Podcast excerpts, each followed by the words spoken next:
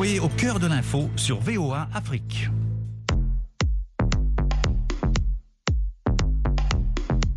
Le monde au féminin. Féminin. Féminin. Féminin. féminin. Hey, you, over there. Please don't waste my time with that stare. Don't be looking, this piece is rare. I'm too cool for school, I know it's not fair. Chères auditrices, chers auditeurs, bienvenue à l'écoute de l'émission hebdomadaire de VOA Afrique, Le Monde au féminin. Parole de femme. Nous sommes avec Dr Céliba, qui est sociologue euh, sénégalaise, experte en genre. Euh, docteur, bonjour, merci beaucoup d'être avec nous dans Le Monde au féminin. Bonjour Nathalie, merci de m'avoir invité. Alors, dans un premier temps, est-ce que vous pourriez nous faire un petit portrait euh, sur vous, c'est-à-dire un petit peu votre évolution, votre éducation, comment vous en êtes arrivé où vous êtes aujourd'hui? Voilà, je suis docteur en sociologie, euh, je suis militante des droits humains, euh, notamment euh, sur les femmes. Depuis 2006, je milite pour la question de l'égalité homme-femme au Sénégal à travers deux organisations de la société civile. J'ai eu la chance d'abord d'être chercheur et mes recherches euh, orientent mes actions sur le terrain. Le travail de militantisme que je suis en train de faire sur le terrain, c'est euh, sur la base des recherches que j'ai à faire. Euh, donc, j'ai mis en place euh, récemment euh, un réseau des féministes au Sénégal dans un contexte où il n'y a pas eu de mouvement féministe parce qu'on a eu à l'époque, dans les années 80, un mouvement féministe fort qu'on appelait Yui en Wolof, c'est-à-dire conscientiser pour libérer. Et depuis lors, depuis 2000, il y a eu plus de mouvements. Entre-temps, il y a eu la montée des mouvements conservateurs dans un contexte sénégalais où la religion influence les politiques. Donc, euh, il fallait mettre en place quelque chose, sinon on risque de régresser. Donc, je suis également mère de famille, euh, mère de deux garçons que j'essaie quand même de rendre féministes. Parce que pour moi, tout le monde doit être féministe, parce qu'être féministe, être humaniste. Donc, j'ai aussi un époux qui a quand même un regard, euh, des réflexes assez féministes. Donc, du coup, j'ai un cadre privé quand même qui me permet de me ressourcer et qui me renforce dans mon travail sur le terrain.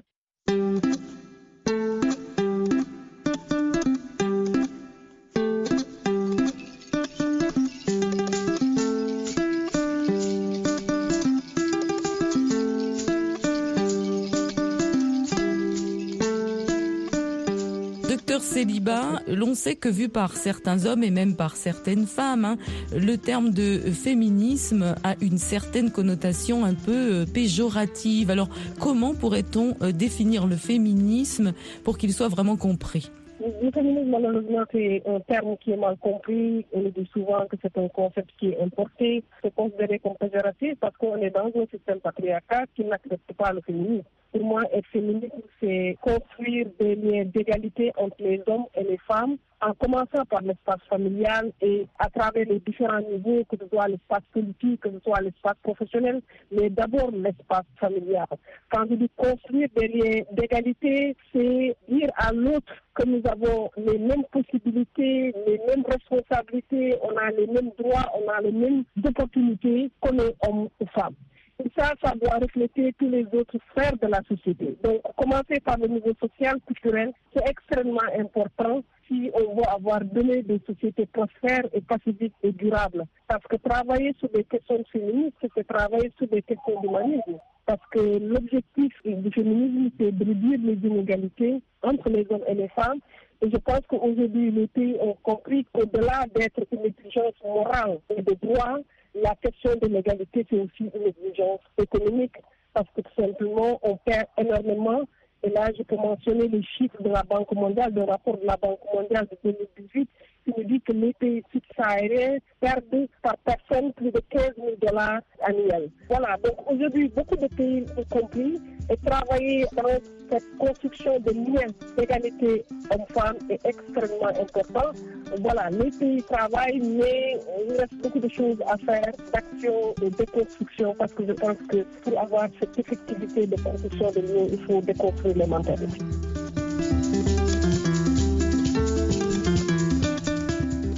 Alors, docteur Céliba, on va parler de plusieurs évolutions, hein, notamment au niveau de votre société, la société sénégalaise. Au niveau des lois, par exemple, est-ce que vous pourriez nous citer quelques lois dont vous seriez fiers et, à contrario, peut-être nous dire un petit peu ce qui manque au niveau de la législation euh, en ce qui concerne les droits des femmes? Le Sénégal peut se réjouir. Hein. Le Sénégal fait partie des rares où le cadre juridique réglementaire est en faveur de l'égalité homme-femme. Quand je prends la constitution sénégalaise, en 2001, on a assisté à ce qu'on appelle la constitutionnalisation de l'égalité homme-femme. C'est-à-dire que c'est à partir de 2001 qu'on a changé dans la constitution du Sénégal et on a mis l'égalité homme-femme. Avant, on avait l'égalité entre les citoyens. Donc, c'est à partir de 2001 qu'on a identifié l'égalité homme-femme pour rendre favorable d'autres dispositions, comme notamment celle de la loi sur la parité. Le Sénégal a une loi sur la parité. Dans les instances électives, semi-électives, on doit avoir le même nombre d'hommes, le même nombre de femmes. Donc cette loi, c'est depuis 2010, qui nous a permis d'avoir quand même 44% aujourd'hui au niveau du Parlement sénégalais, parce qu'avant la loi, on était à 20% de femmes. Donc, euh, il y a beaucoup de progrès. Quand je prends, par exemple, la prise en charge de l'époux, avec la disposition de 2006, Désormais, la femme sénégalaise peut prendre en charge euh, coût en cas de, problèmes d'assurance maladie et des enfants. Ça, c'est une disposition qui nous a permis, et quand je prends aussi la loi sur la nationalité de 2013, désormais la femme sénégalaise peut donner sa nationalité à son époux qui est d'origine guinéenne, euh, canadienne, etc.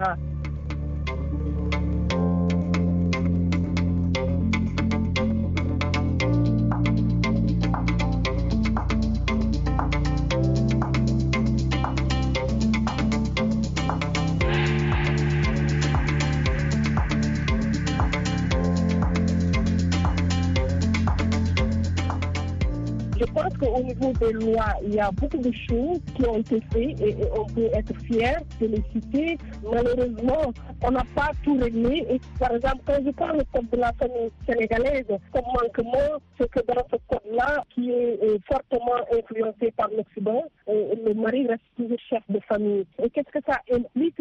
Ça implique que les enfants restent les propriétés du mari. Et du coup, la femme a peu d'influence sur les enfants ne serait si vous avez un enfant qui est malade qu'on doit évacuer à l'étranger, il faut par exemple l'utilisation du mari de l'époux. La femme n'a aucune autorisation, n'a aucune responsabilité sur l'enfant, alors que dans la réalité, on sait que les mères restent proches des enfants, les mères s'occupent des enfants. Le choix de résidence, c'est entre les mains des hommes à travers ce code de la famille qui a été voté depuis 70. Donc, depuis 1970, nous avons ce code qui est vieillissant et qui est le siège pour moi de la discrimination.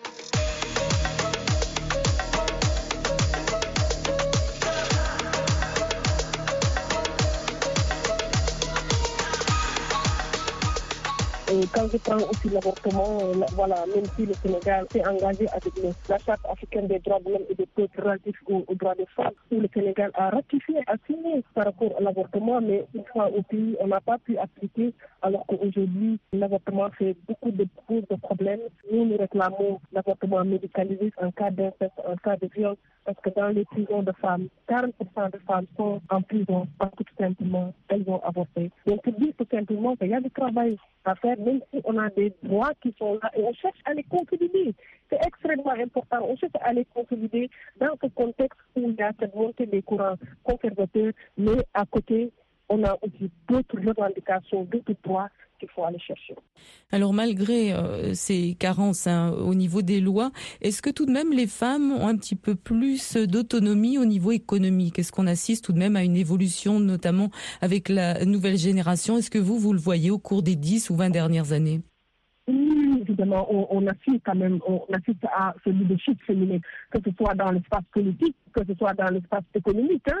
Et voilà, il y a véritablement cette autonomisation économique. Les femmes quand je prends le secteur informel sénégalais qui représente 97% de travailleurs, aujourd'hui les femmes sont fortement représentées dans ce secteur informel. Malheureusement, elles ne sont plus présentes en tant que chef entrepreneur, mais elles travaillent dans ce secteur-là. Beaucoup de petites et moyennes entreprises, elles sont là-dedans.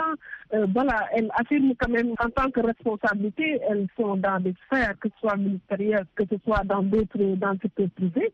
Oui, les femmes s'affirment et ce qui est intéressant, c'est qu'il y a une de conscience de plus en plus des conditions de femmes, la question de l'égalité. Il, y a, une prise de conscience et cette prise de conscience pour moi a été animée avec ce qui s'est passé au niveau mondial. Le mouvement MeToo a vraiment impacté le Sénégal et les gens ont pu démystifier en tout cas ce mouvement. Il y a beaucoup d'engagement, il y a beaucoup de mobilisation en tout cas aujourd'hui sur les questions des droits des femmes et je pense que ça c'est quelque chose à saluer et aussi le fait que les femmes se réclament rapidement féministes. Tout ça on n'avait pas euh, il y a que là deux décennies. Le monde au féminin de VOA Afrique, une émission taillée sur mesure pour toi à travers le regard des femmes et des jeunes. Vous avez parlé tout à l'heure de la religion. Vous êtes une experte hein, aussi en genre et religion. Euh, le pouvoir des groupes religieux sur le développement et les droits euh, de la femme. hein. Notamment, on sait qu'au Sénégal, on a des confréries qui sont très puissantes. Alors, de quel œil voyez-vous cela et de quel côté ça coince selon vous? Le problème que nous avons au Sénégal, c'est que le pouvoir spirituel et le pouvoir temporel, c'est deux pouvoirs qui s'influencent mutuellement. La religion joue un rôle extrêmement important au Sénégal, surtout l'islam, parce qu'on a 95% de musulmans au Sénégal, donc il y a une forte influence de l'islam dans la gestion politique. Je dis souvent que le Sénégal, c'est un pays laïque, mais quand il s'agit de voter une loi sur les femmes ou une disposition sur les femmes au niveau du Parlement, on a toujours besoin d'un argumentaire religieux pour légitimer cette loi ou cette disposition. Et pourtant, on est un pays laïque. Donc c'est pourquoi moi, je me suis intéressée à la religion, parce que je me suis dit pour libérer les femmes, pour davantage consolider les droits des femmes, il faut retourner dans la religion, voir la partie qui met en avant les droits des femmes et qui met en avant la question de l'égalité dans la religion musulmane. Et ce qu'on appelle là la perspective féministe de l'islam. Donc on travaille aujourd'hui beaucoup sur cette perspective féministe de l'islam, c'est-à-dire une perspective qui valorise la question de l'égalité homme-femme dans l'islam. Et nous travaillons évidemment avec des acteurs religieux pour essayer de faire le, le travail de sensibilisation de ce côté-là. À côté de ce système, de cette pensée conservatrice, on a à côté quand même une pensée assez progressiste et, on veut que cette pensée progressiste gagne plus de terrain, gagne plus les consciences, gagne plus les mentalités.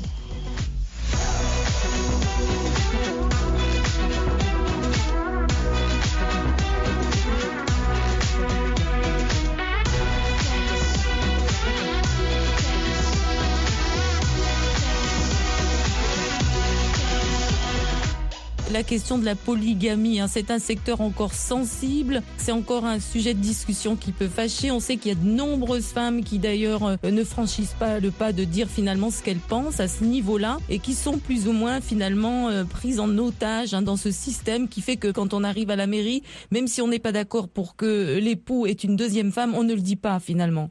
Oui, maintenant, euh, c'est important d'avoir un regard sur la polygamie aujourd'hui. Et je vois beaucoup de femmes intellectuelles qui préfèrent être dans des familles polygames. Ça, c'est intéressant. Parce qu'aujourd'hui, nous assistons à ce qu'on appelle euh, comment la polygamie devient une stratégie matrimoniale. Aujourd'hui, il y a beaucoup de femmes qui préfèrent être dans des familles polygames parce qu'elles ont suffit une pression et elles tiennent à leur liberté. Elles se disent, je n'ai plus de temps pour moi et mes responsabilités au niveau professionnel. Parce que je n'aimerais pas un mari derrière le dos, capricieux, qui va prendre beaucoup de place, qui va trop me fatiguer, qui va plus me coller. Je vois beaucoup de femmes aujourd'hui qui voient que leur époux le week-end, parce qu'elles dégagent peu de temps le week-end pour prendre soin, etc. Est-ce que c'est vraiment la principale raison de se dire comme ça, je n'aurai pas un mari euh, sur le dos tout le temps, je serai moins fatiguée? Est-ce que c'est vraiment, euh, selon vous, une raison sincère de leur part? Est-ce qu'il n'y a pas autre chose là derrière? Oui, c'est ce que dit que les femmes qui ont subi la pression. Parce qu'il y a des femmes qui disent Mhm. carrément non, moi je ne veux pas, je peux rester autonome libre. Mais il y a les femmes qui subissent cette pression, qui veulent conserver notre espace de liberté. Voilà. Et c'est pourquoi j'ai parlé un peu de stratégie matrimoniale. Donc voilà, mais moi je milite pour que la polygamie au Sénégal soit réglementée. Pour moi, il faudrait, comme on a au Maroc, le Maroc a encadré la polygamie. C'est pas n'importe qui qui peut être polygame au Maroc, parce qu'ils l'ont encadré à l'image de la religion musulmane. Il y a certains pays comme la Turquie, la Tunisie qui ont complètement euh, interdit la polygamie à l'image de l'islam. Parce que quand même, quoi qu'on puisse dire, la religion musulmane reste foncièrement monogame si on lit très bien les textes. Si on n'a pas cette lecture littérale des textes, si on a cette approche politique des textes. La religion musulmane restent foncièrement monogames. C'est pas l'islam qui a amené la polygamie. L'islam a trouvé sur place la polygamie. Donc la pratique de la polygamie, c'est fortement culturel, ce n'est pas fortement religieux. Donc ça aussi, il faut le dire. L'islam est venu pour réglementer. Et ces pays sont dans cette dynamique de réglementation. Il faut que le Sénégal réglemente la pratique de la polygamie à l'image de la religion musulmane.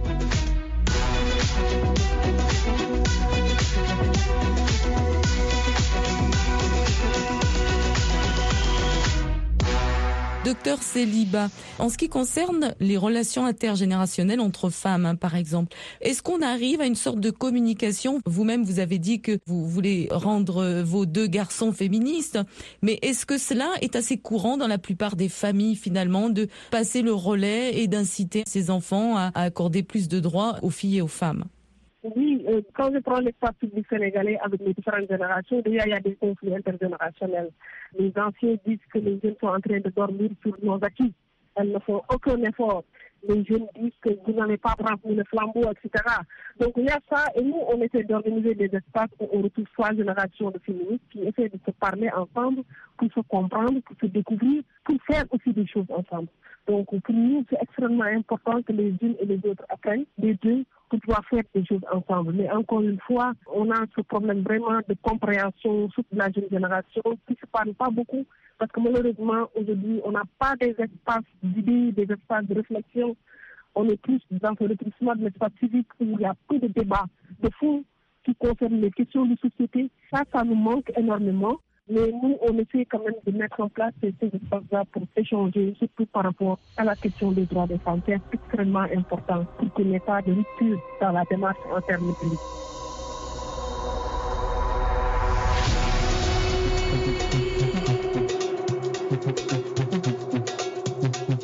Alors justement, euh, docteur Céliba, à ce propos, hein, le patriarcat et ses conséquences dont vous avez euh, parlé tout à l'heure, on sait qu'on a encore énormément de femmes qui ne voient pas leurs droits et qui veulent rester euh, sous tutelle. Comment vous expliquez cela et finalement, comment convaincre ces femmes d'avancer un petit peu par rapport à leurs propres droits qui sont les premières questions qui les concernent réellement?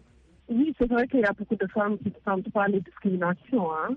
Parce que vous savez, le patriarcat est dans nous moi, vous, hommes, femmes. Parce qu'on a été éduqués dans un système patriarcal. De temps en temps, la personne essaie d'utiliser son pouvoir pour faire du mal à l'autre, malheureusement. On n'est pas dans ces relations horizontales, que ce soit dans les lieux de travail, même dans les espaces de société de lutte entre femmes.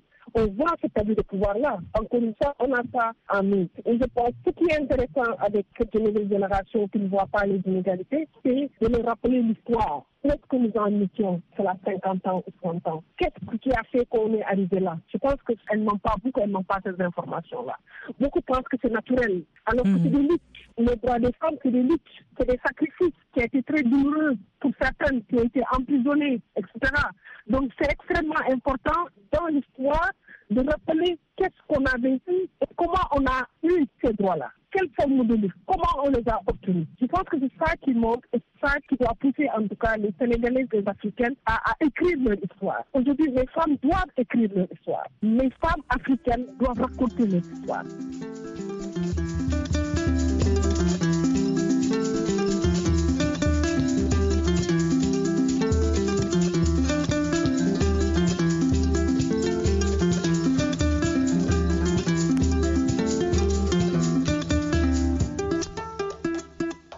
Si vous deviez comparer l'évolution dans votre société, le Sénégal, avec d'autres pays ou d'autres régions ou d'autres cultures, quel serait le type, selon vous, de modèle idéal que vous aimeriez peut-être suivre s'il y en a un? Pour moi, toutes les cultures valent. Et il y a cette diversité qui est une recherche. Je voulais dire au niveau des droits des femmes, en englobant euh, cette question-là en particulier. hein. Bon, euh, malheureusement, même dans les pays du Nord, je ne les envie pas. Quand je prends les États-Unis, qui se dit la plus grande démocratie, les États-Unis n'ont même pas euh, 14 semaines comme le Sénégal comme congé de maternité. Nous, on a 14 semaines de congé de maternité. Et pourtant, c'est un pays qui se dit développé, c'est un pays qui respecte les droits des femmes. Aujourd'hui, le Sénégal est en avance en termes de ratification. Quand je prends, par exemple, la, la loi sur la parité, les, les États-Unis, ça n'existe pas aux États-Unis. Aujourd'hui, quand je prends le Parlement sénégalais, on a 44% de femmes, alors que quand je prends le Parlement français, ils sont autour de 35% de femmes. Donc voilà. Pour moi, chaque pays que tu prends, d'un côté, il y a des choses qui sont bonnes, de l'autre côté, il y a des choses qui restent, alors que toi, voilà. C'est un peu difficile de trouver un modèle en termes de droits des femmes, parce que quand je prends, des fois, je me compare à la Tunisie, où quand même ils ont interdit la polygamie, où ils acceptent le mariage mixte entre musulmans, chrétiens, quand vous êtes une femme, etc. Mais à côté, il y a le racisme, il y a le sexisme qui est fort, et ces droits-là ne sont pas effectifs sur le terrain, les gens ne vivent pas ces droits. Du coup, tu te dis, mais bon, tu vas te comparer à quel pays Tu prends le Rwanda où le Parlement, les femmes représentent 64% de femmes, mais tu te dis qu'ils sont arrivés là parce qu'il y a eu les génocides, etc. Bon, voilà, c'est très compliqué de me comparer à d'autres pays par rapport aux droits des femmes. Je pense que le Sénégal reste un pays enviable.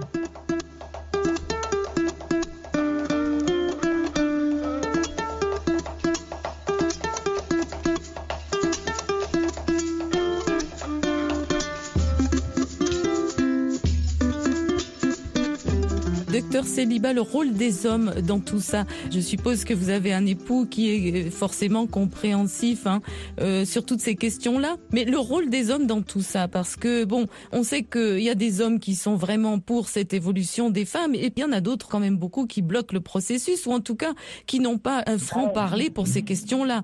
Donc, euh, quel est leur rôle aujourd'hui au Sénégal sur l'évolution des droits des femmes? Les hommes été dans le combat. Les filles sont pas nombreux parce que c'est difficile de vivre dans un système patriarcal et de dire qu'il y a des inégalités. C'est difficile de prendre du recul pour voir un peu ces inégalités-là. Il y a des hommes qui accompagnent en tout cas ces actions, cette lutte. Parce que tout simplement, les questions des droits des femmes, c'est des questions de société. Par exemple, je donne l'exemple de la violence. Et par exemple, le viol, c'est une question de société. C'est tout le monde qui doit travailler, supporter là-dessus pour qu'on puisse changer l'affaire. Donc les hommes doivent jouer le rôle important euh, soutenir ce droit-là. D'ailleurs, il y a beaucoup de programmes qui travaillent pour avoir des champions qui sont impliqués dans la promotion des droits des femmes. Et je pense que c'est extrêmement important. Il faut davantage impliquer les hommes. L'on sait qu'il y a une grande majorité d'hommes qui ne sont pas du tout pour cette évolution parce que ça présente un certain confort euh, chez eux, à la maison, en société, etc. On parle de privilèges, on en est encore là finalement. Donc ces hommes-là, vous, qu'est-ce que vous préconisez pour les sensibiliser? Parce qu'ils ne sont pas faciles à convaincre tout de même. Vous en savez quelque chose? Pour être facile à convaincre, il faut commencer par le niveau maternel. Il faut revoir les livres d'enseignement. Il faut mettre la question de l'égalité des genres dans les livres d'enseignement. Il faudrait construire des mentalités, la construction des liens d'égalité, le niveau maternel, les livres, les jeux. Et cela, il faut construire cette conscience.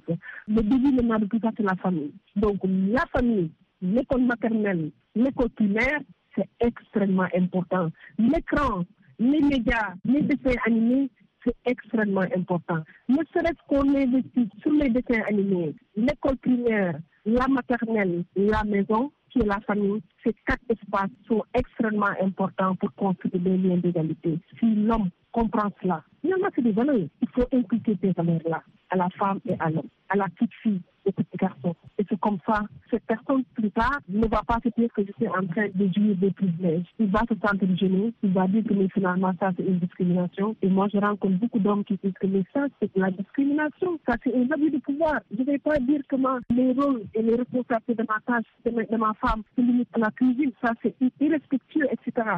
On a besoin de ces hommes qui pensent comme ça, mais aussi on a besoin de ces femmes parce qu'il y a des femmes aussi qui reproduisent malheureusement le système patriarcal qui sont très conservatrices. On a besoin aussi de ces femmes qui pensent comme ça. Docteur Céliba, merci beaucoup pour toutes ces précisions pour le monde au féminin de VOA Afrique. Je rappelle que vous êtes euh, sociologue sénégalaise, experte en genre, militante hein, pour les droits des femmes, militante féministe. Merci beaucoup d'avoir été avec nous. On vous dit à très bientôt. Merci beaucoup Nathalie, c'est un plaisir.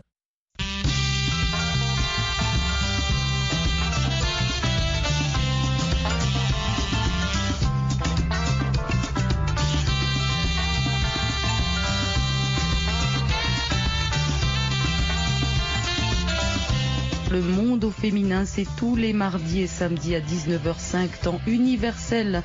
C'était Nathalie Barge avec vous. À bientôt et bon courage.